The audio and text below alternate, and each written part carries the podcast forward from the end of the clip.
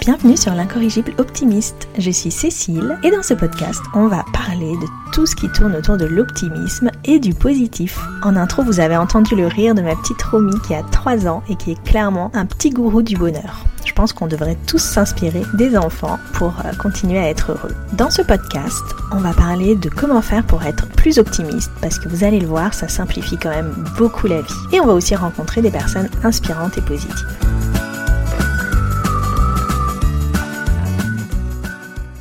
Bonjour à tous, je suis ravie de vous retrouver aujourd'hui pour ce nouvel épisode de l'incorrigible optimiste. Alors euh, je suis désolée, il y a eu une grosse pause qui est due au confinement parce que bah, j'avais pas beaucoup de temps euh, seul, euh, comme nous tous, pour les parents, et temps où il était possible d'enregistrer sans avoir une petite voix qui passe derrière moi. Donc j'espère que vous avez déjà passé un bon confinement autant que possible que c'est pas trop dur euh, la reprise pour ceux qui ont repris euh, sur des chapeaux de roue, ceux qui n'ont jamais arrêté. Euh, de notre côté, c'est encore tout à fait en pause, donc on n'a pas vraiment l'impression d'avoir repris. On est encore toujours dans cette période un petit peu entre deux, très très étrange. Mais bon, on essaye de bah de, de, prendre le positif de tout ça et de prendre du temps pour ce qu'on n'a jamais le temps de faire. Bon, alors je ferme cet épisode, cette parenthèse euh, confinement. Je pense que vous en avez assez entendu parler. Et aujourd'hui, on va parler d'un nouveau sujet qui est les 5 regrets des personnes mourantes. Alors c'est sûr que le sujet de la mort, c'est peut-être un peu étrange pour un podcast sur l'optimisme et le bonheur, mais pourtant je trouve que c'est super important. Alors j'ai moi-même d'ailleurs un rapport un petit peu... Euh, attraction et peur au sujet de, du sujet de la mort, mais euh, je voulais vous en parler aujourd'hui pour évoquer avec vous le travail de Bronnie Ware. Je pense que vous en avez déjà entendu parler. C'est une euh, personne qui travaillait auprès des personnes euh, en soins palliatifs, une infirmière australienne, et elle a passé 7 ans dans un service de soins palliatifs. Donc les soins palliatifs, pour ceux qui ne connaissent pas, en fait, ce sont les soins que l'on administre aux personnes qui peuvent plus être guéries. Euh, donc euh, qui ont besoin d'être soulagées de la douleur et aidées euh, bah, dans leur activité quotidienne. Donc le but c'est d'améliorer la qualité de vie, souvent pour les derniers jours de vie, et on sait qu'en moyenne les gens restent 18 jours en soins palliatifs donc bah, avant, de, avant de mourir. Donc c'est une période euh, à la fois très courte et euh, très longue. Donc ces soins peuvent être administrés soit dans des structures, donc euh, bah, des sortes de, de, maisons de soins palliatifs, ou à la maison. Alors pour avoir moi-même pu voir du côté aidant ce que c'était les soins palliatifs, je peux vous dire que ces personnes qui travaillent dans ces soins, c'est vraiment des super héros, quoi, parce que c'est euh, vraiment une période qui est dure bah, pour les personnes euh, qui sont en fin de vie, pour les proches et euh, bah voilà, gros gros big up à ceux qui travaillent dans ces structures parce que bah, les gens en ont besoin et c'est très important et, et puis ils voient, ils voient beaucoup de douleur quoi. Euh, donc ça va pas être facile, moi en tout cas j'aurais beaucoup beaucoup de mal. Pour autant, euh, Bronnie Ware donc, euh, nous explique que euh, ces sept ans passés auprès de ces personnes mourantes l'ont beaucoup aidé pour sa vie quotidienne et dans sa vision en fait de la vie. Elle explique d'ailleurs que pour elle, les soins palliatifs, c'est pas seulement quelque chose de technique, mais c'est surtout émotionnel. Elle s'est rendue compte de ça petit à petit parce que bah, les personnes mourante bah, dorme beaucoup, donc elle a beaucoup de temps, elle écrivait un petit peu sur son journal et euh, elle expliquait qu'entre ces temps, euh, bah, elle parlait beaucoup. Euh, et c'est grâce à ce qu'elle a entendu, ce que les gens lui ont dit, lui ont fait promettre aussi de, partager avec le monde entier, qu'elle a pu identifier cinq principaux regrets que les personnes mourantes ont quasiment toutes. donc c'est hyper intéressant parce que les personnes qui, sont sur le point de mourir euh, vont avoir une vision assez claire euh, de leur vie qu'on n'a pas quand euh, on espère en tout cas que, ce ne sera pas demain qu'on va mourir. Et du coup, elle va utiliser ses connaissances pour améliorer sa vie à elle et puis aussi pour améliorer celle des autres, parce que beaucoup de ses patients lui ont fait promettre de partager ses connaissances parce que bah, ils ont ces regrets et ils ne veulent pas que d'autres aient ce même regret. Donc elle a identifié ces cinq raisons que j'aimerais partager avec vous parce que je trouve ça intéressant euh, bah de bah, d'y réfléchir et puis euh, de se dire bah, que que finalement euh, bah, on aura peut-être ces mêmes regrets même même si quand on est jeune on, on fait déjà des erreurs que qu'on peut regretter par la suite. Alors le premier regret c'est j'aurais aimé avoir le courage de vivre la vie que je voulais vraiment, pas celle que les autres attendent de moi elle s'est rendue compte que quand les gens sont en train de mourir, euh, ils se rendent compte à quel point ils ont réalisé peu euh, de leurs rêves. Donc, euh, pas forcément, tout le monde ne réalise pas tous ses rêves, mais que en fait, ils, bah, ils, se rendent compte qu'ils en ont réalisé quasiment aucun. Et que en fait, s'ils n'ont pas réalisé ses rêves, ce n'est pas parce qu'ils n'ont pas eu de chance ou parce qu'ils n'avaient pas d'argent, c'est juste parce qu'ils avaient pris la décision de faire des choses ou de ne pas faire des choses et que cela les a empêchés de réaliser leurs rêves. Un autre regret euh, qu'elle trouve principalement chez les hommes, mais c'est sûrement dû au fait que bah, Bronnie Ware, euh, c'était il y a déjà quelques années, donc elle s'occupait des personnes âgées qui euh, vivaient à une autre époque que la nôtre, donc c'était la question de j'aurais dû moins travailler. Je pense que dans les prochaines années, on aura ce même regret chez les femmes, parce que les femmes travaillent, euh, euh, en tout cas un travail à l'extérieur, euh, tout autant que les hommes aujourd'hui. En fait, elle dit que quasiment tous les hommes qui étaient mourants disent qu'ils auraient voulu moins travailler, moins mettre le travail au centre de leur vie, en fait. Donc, elle, explique bien que ça ne veut pas dire qu'il ne faut pas travailler, ne pas aimer son travail. Si on aime son travail, c'est très bien, et que bah avec voilà, ça fait partie des plaisirs et que c'est autre chose, mais que pour autant, même si on a euh, cette passion pour son travail, euh, le travail c'est seulement une partie de la vie et il y a plein d'autres parties et que donc euh, on est forcément perdant à y consacrer toute sa vie. Elle explique d'ailleurs que pour elle, le fait de beaucoup travailler pour gagner beaucoup d'argent, parce que c'était beaucoup le cas pour ces générations, finalement, euh, quand on, réévalue sa vie, on se dit qu'on n'avait pas forcément besoin d'avoir autant d'argent et qu'avec moins d'argent, on aurait pu être tout aussi Un autre regret qu'elle a entendu beaucoup, c'est j'aurais aimé avoir le courage d'exprimer mes émotions. Alors que ce soit pour dire des choses positives comme je t'aime à nos proches, ou bien pour dire des choses un peu plus négatives, je suis pas d'accord, ça me met mal à l'aise, en fait, les, mourants regrettent de ne pas s'être assez exprimés. Bah parce que souvent on n'exprime pas ses sentiments parce qu'on veut avoir la paix en fait. Hein. on veut pas créer un drame. Euh. et puis finalement, bah, c'est rendu compte que ça a laissé des rancœurs, même chez les personnes mourantes. Et puis des regrets euh, de ne pas avoir dit suffisamment aux gens qu'on les aime, alors que, que finalement, à la fin de la vie, tout ce qui reste, c'est ça, c'est l'amour et, les relations. Un autre regret euh, qui est euh, j'aurais aimé garder le contact avec mes amis. C'est clair que dans la vie, les bah, l'amitié se passe souvent en, en dernier, mais en tout cas, euh, on a beaucoup de priorités. On a le travail, on a la famille, on a son conjoint, on a ses enfants, voilà, la vie sociale en général.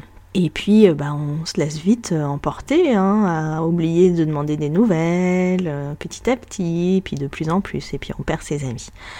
Et, et puis finalement, les mourants, ce qu'ils regrettent sur leur ligne mort, c'est bah, d'avoir perdu ses amis de ne plus les avoir là à, ce moment-là.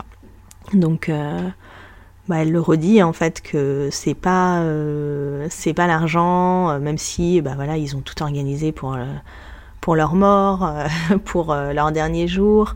Euh, c'est pas euh, les détails pratiques, physiques qui sont importants à ce moment-là. Ce qui est important, bah, c'est les, relations avec les autres.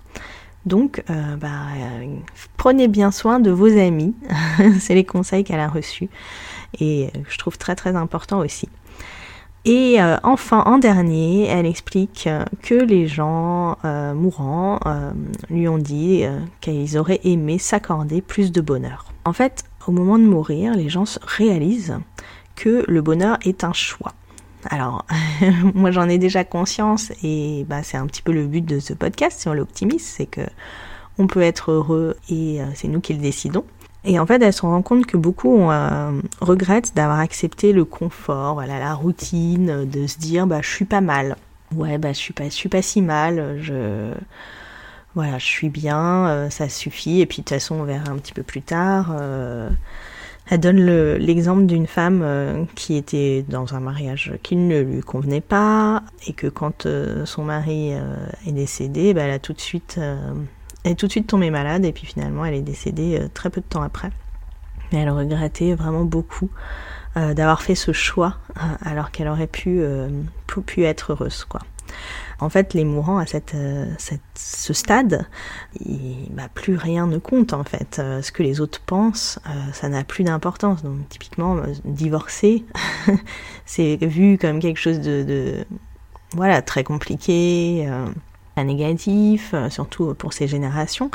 Mais à ce moment-là, elle, le regrette parce que bah, parce que finalement, elle aurait pu faire le choix d'être plus heureuse. Alors, euh, je sais pas vous, mais moi en tout cas, ça m'a donné beaucoup euh, à réfléchir. Je me rappelle la première fois que j'avais lu ces raisons, euh, ça m'avait beaucoup remué. D'ailleurs, je crois que l'article qu'elle avait écrit avant son livre a été partagé 8 millions de fois, donc je pense que je n'étais pas la seule. Donc c'est hyper intéressant, je trouve, parce que bah, on c'est pas vraiment un conseil qu'on reçoit de quelqu'un qui est dans la même situation que nous, c'est quelque chose bah, vers lequel on va tous, mais, euh, mais on n'en a pas forcément conscience. Et puis c'est intéressant d'avoir ces retours un peu sans filtre, euh, sans le filtre des autres, sans le filtre euh, de ce que, voilà, ce que les autres vont penser, des freins, de l'argent, de voilà, des contraintes matérielles, euh, quotidiennes, etc. Moi, je pense que, bah voilà, j'ai toujours euh, pensé que le bonheur était un choix et je pense que ça fait partie euh, de ma personnalité, vous l'aurez compris, mais j'ai à cœur de, bah, de montrer que, que c'est possible pour tout le monde finalement. J'ai été aussi assez touchée par, euh, par le, le, fait que les gens regrettaient leurs amis. Parce que même, euh, voilà, à, 36 ans, euh, on se rend compte que c'est bah, que c'est pas toujours facile de garder le contact avec tous ses amis, même si aujourd'hui c'est grandement facilité, je trouve, par les réseaux sociaux, par Internet, le téléphone, etc. moi, j'ai souvent quand même cette sensation de pas prendre suffisamment de temps. J'ai pas l'impression que mes amis le perçoivent comme ça, mais, euh, mais en tout cas, euh, voilà, je, je, sais que j'ai vu, euh, j'ai vu ma maman quand bah, elle était elle-même en soins palliatifs recevoir vraiment l'amour de ses amis.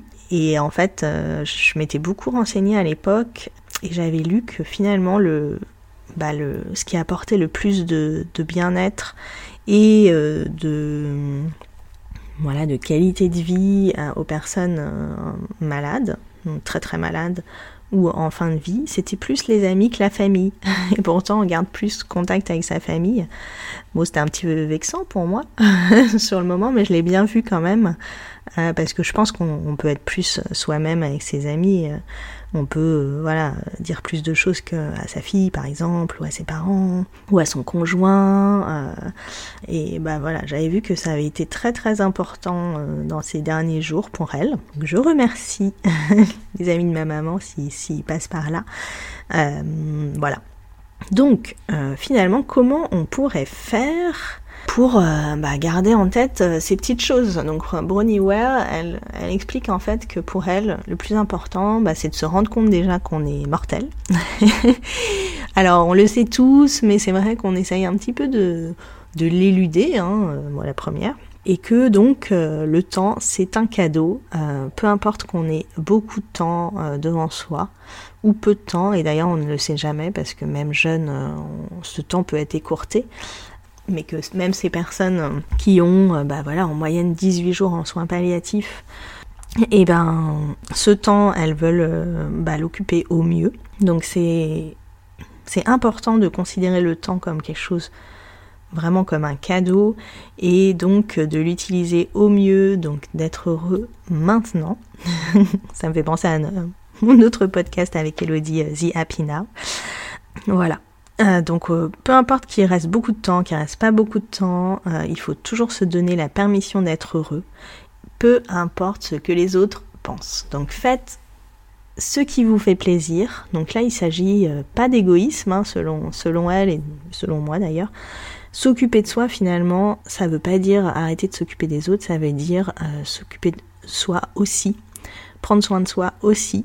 Et donc, euh, en prenant soin de soi, on peut prendre soin, soin des autres par la suite, surtout que ça, ça fait beaucoup de bien aussi de prendre soin des autres. Donc vraiment se donner cette permission, donc accepter des choix qui font peur, pas rester dans son quotidien, dans sa routine, parce que euh, bah, c'est confortable. voilà, souvent les, personnes disaient ça, c'est je suis restée dans quelque chose de confortable, moyen, en fait, tiède, euh, alors que j'aurais pu être si heureux euh, en faisant ces choix. Donc voilà, la, la, leçon pour moi la plus importante, c'est que le bonheur est un choix, que vous pouvez choisir d'être heureux de vous donner les moyens de l'être, en tout cas, et que vous pouvez essayer de réaliser vos rêves. Alors évidemment, vous n'allez pas réaliser peut-être tous vos rêves, et puis ça va évoluer euh, au cours des, années, donc euh, vous allez en avoir des nouveaux, plein de nouveaux et tout, mais vous allez euh, pouvoir y arriver. Bon, en tout cas, j'espère que ce sujet vous aura intéressé. Moi, je trouve ça toujours assez, bah intéressant toute cette thématique autour de de, bah, de la mort, des personnes malades, enfin voilà, des, situations où on croit qu'on les gens vont être malheureux à juste titre, mais que en fait euh, les, ressources de l'être humain font que on va euh, on va comprendre des choses, mais que en fait les ressources de l'être humain font que on va comprendre des choses et que ça va nous permettre finalement de d'être plus heureux. Dans un prochain épisode, je pense qu'on parlera du fait aussi que les personnes très malades, donc ont des maladies chroniques euh, ou des maladies euh, avec pronostic vital euh, engagé, arrivent à, se libérer voilà, du regard des autres, se libérer des contraintes pour être plus heureux. Ça, je trouve ça assez fascinant aussi, de se dire que dans des situations où on pense que voilà, on va être vraiment bah, au fond du trou, hein, on, va, on va réussir à quelque chose qui fait qu'on va, on va améliorer sa qualité de vie et son bonheur. Voilà, bon, bah, j'espère que cet épisode vous aura plu. Euh, je vais essayer d'être un petit peu plus régulière dans les prochaines euh, semaines, mais euh, vous m'avez beaucoup manqué. Et voilà, j'espère que vous allez bien. N'hésitez pas à me laisser des petits commentaires, des petites idées sur ce qui vous intéresserait. Et puis je vous dis à bientôt.